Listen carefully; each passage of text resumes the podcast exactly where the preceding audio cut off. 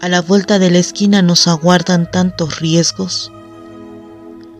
En consecuencia, ella le rogaba al cielo para que, de ocurrirle algún mal, no fuera cosa de muchos días en el hospital o que, de necesitar algún servicio, fuese algo que pudiera pagar sin problema.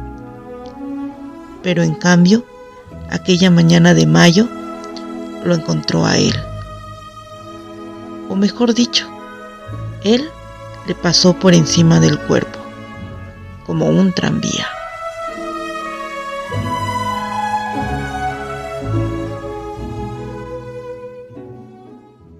La cónica.